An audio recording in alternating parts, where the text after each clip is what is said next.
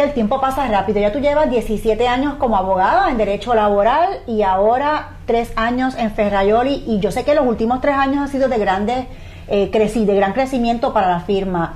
Cuéntame, ¿cuál tú crees que ha sido la clave para conseguir que, que la firma pueda hacerlo bien, continuar creciendo. ¿Cuáles son esas prácticas que uno tiene que tomar en consideración cuando una empresa está en crecimiento?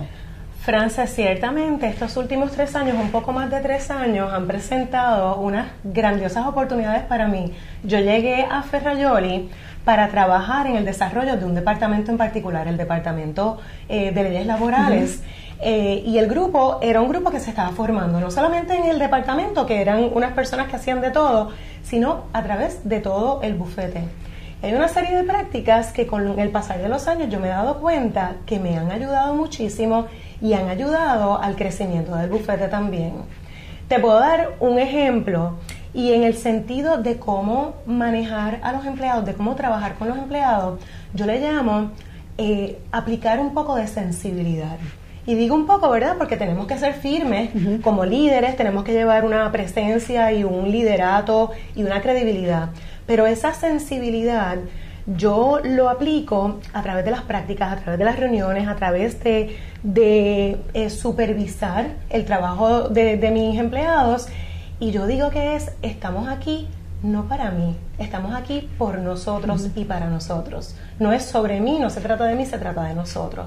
Y eso me ha permitido compartir con ellos distintas cosas. Por ejemplo, eh, si nosotros hemos llegado a un punto en nuestras carreras donde hemos tenido éxito y donde hemos aprendido a cómo manejarlo y cómo manejar situaciones difíciles, vamos a transmitirla, vamos a compartirla, vamos a transmitir ese éxito para que otras personas brillen. Para esa conversación con ellos de cómo es que lo van a hacer, cómo lo van a lograr igual que tú. Exacto, yo muchas veces pues comparto ideas y los dejo que las desarrollen, les invito a que identifiquen foros, identifiquen dónde escribir, dónde hacerse más notables en la industria para que cada uno de esos integrantes del equipo también pueda tener éxito, porque el éxito de ellos es el éxito de todos nosotros. Si todo el mundo pensara igual que tú, las empresas crecerían con la velocidad que ustedes están creciendo. Así que tener sensibilidad cuando nos estamos, estamos conversando con ellos, cuando los estamos liderando, es crucial y determinante. Eso es así, Francis. ¿Qué más? ¿Qué más te has puesto en práctica? En ese proceso, también la forma de comunicarnos si estamos trabajando con una empresa que está creciendo, vamos a encontrar una serie de retos. En ocasiones no tenemos todos los recursos alineados, no tenemos todos, eh, todas las herramientas, todos los procesos, todas las políticas. Y la gente va, va a estar un poquito eh, asustada, puedo decir. Entonces tenemos que llevar un mensaje claro, positivo y persuasivo. Eso no sale así de la noche a la mañana. Tenemos hasta que practicar un poco. ¿Cuál es el mensaje que puedo llevar, que quiero llevar? En vez de decir, no vamos a lograr estos objetivos hasta mayo, no vamos a lograrlos hasta junio, podemos decir, el éxito va a llegar seguramente en mayo. Y está llevando un mensaje distinto, es un toque distinto. Nosotros mismos al enfrentar esos retos como líderes, tenemos también que pensar, hablarnos de forma positiva y de esa manera nos convencemos nosotros mismos. Eso es crucial, has dado con el, con el punto clave. ¿Cómo tú haces eso en particular? Pues Frances, este, en muchas ocasiones, te voy a ser honesta, me gusta leer y escucho audiolibros que me dan eh, formas de cómo yo convencerme de que hoy tengo un plan, ese plan va a ser bueno, este, y eso también me enseña y me educa a mantenerme enfocada en las metas. También pienso en los logros que hemos tenido. También pienso en empleados que son agradecidos y que me, reciprocan con el buen trabajo, con estar alineados con, nuestro, con nuestros objetivos y pienso en esas cosas positivas porque los retos siempre van a estar ahí. Todos los días va a llegar uno nuevo, yo siempre digo eso, todos los días un reto nuevo va a caer en tus manos. ¿Qué más? Cuéntame, para estas compañías que están en crecimiento. Mira lo que estoy viendo y es lo que yo he vivido. Teníamos un grupo relativamente joven, pero también habían personas de mucha más esta experiencia que yo. Así que yo llego a un grupo a supervisar donde yo soy la persona nueva. Estoy trabajando con múltiples generaciones. ¿Y qué voy a hacer? Me he dado cuenta que no es lo mismo tener una reunión donde nos paramos en el centro, nos sentamos y todos hablamos. Una reunión que tiene el toque de la tecnología puede cambiarlo todo. Como, es más entretenida. Como, como dices. Tenemos reuniones que podemos usar Skype Tenemos reuniones que, aun cuando son reuniones eh, que duran poco, eh, usamos presentaciones. Pero esas reuniones siempre nos aseguramos de que sean reuniones ordenadas, que tengamos una agenda, que tengamos algún objetivo. Y de la misma manera, eh, integramos la tecnología educando a nuestro personal, independientemente de la generación a la que pertenezca, cuáles son los beneficios de la tecnología y cuáles son eh, las desventajas de la tecnología. ¿Y cómo tú los has convencido a las personas que no son tan tecnológicas? ¿Cómo los has convencido? ¿Qué tipo de conversación has tenido para convencerlos de que la, la tecnología es crucial hoy día?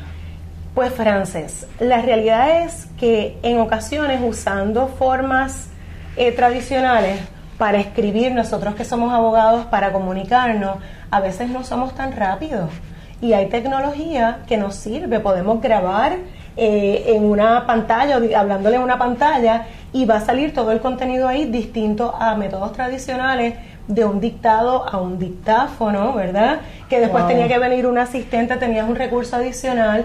Eso pues lo hemos ido cambiando porque si le tememos al teclado, tenemos muchas otras tecnologías hoy en día que con eh, los sistemas de reconocimiento de voz y todo eso nos permite en muchas prácticas, no solamente en la práctica de la abogacía, hacer el trabajo de una forma más rápida y más efectiva. Yo para mi tercer libro voy a utilizar esto para ver si se agiliza el proceso, a ver si, si lo logramos rápido. ¿Qué más? Cuéntame, cuéntame qué más para las empresas que están creciendo. Eh, Frances, estaba hablando eh, también de procesos, ¿verdad? De, de, dejar los procesos más informales que típicamente vienen con una empresa más pequeña eh, y empezar a adoptar procesos más formales. Y en ese sentido, yo lo veo de distintas formas. En el proceso de reclutamiento y de educar al personal, a los empleados que ya están en la empresa, tenemos que dejarles saber que hay unos retos, ¿verdad? No tenemos los recursos en este momento, ustedes van a darse a la tarea de cuáles son los recursos este, que ustedes van a aportar.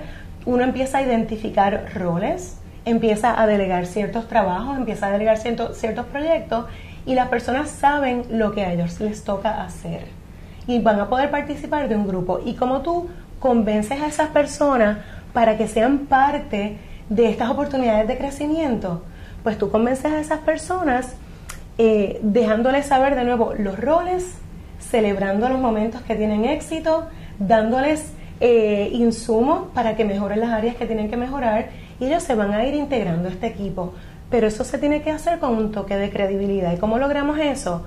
Si no tenías unas reuniones pautadas, empieza a hacer las reuniones periódicamente, mensuales, siempre un mismo día. Ve preparada la reunión, ten una agenda de trabajo. es crucial. Respeta el tiempo de otros, vamos a ser todos puntuales. Y eso empieza a añadir a la credibilidad y, y eso hace que el grupo quiera participar. Yo estaba en una compañía en una ocasión donde yo llevaba el tiempo de forma bien meticulosa y cuando la persona se pasaba el tiempo o llegaba a su momento, yo le apagaba el micrófono. Así yo fui dando esa cultura de que tenemos que respetar el tiempo. El tiempo es valioso y hay que respetarlo. Estoy de acuerdo contigo, Frances. Nosotros trabajamos dando este adiestramientos a nuestros clientes y a distintas personas en recursos humanos que son profesionales de recursos humanos y todo el equipo con el que yo trabajo sabemos lo valioso del tiempo. Nuestras agendas son sumamente estructuradas y eso lo que llevamos es un periodo, vamos a decir así, de tres años, tres años y medio, estableciendo estas formalidades y ya son parte de lo que hacemos, es parte del equipo, es lo que hacemos en grupo y cuando estamos participando en, otros foros o fuera de la, de la oficina. Tenemos muchas personas que nos están escuchando, hombres, mujeres, eh, todos empresarios. Si te estuviese escuchando un hermano, una hermana, empresario, empresaria, ¿cuál es ese consejo que tú le dirías que eso es lo que a ti te destaca? Que es lo que esa persona debe hacer de ahora en adelante? Un consejo. Yo diría, Frances, que siempre tenemos que terminar o empezar el día con un plan.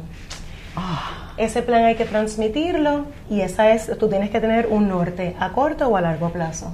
Así que para tomar decisiones más efectivas es crucial tener ese plan todos los días, inclusive sábados y domingos.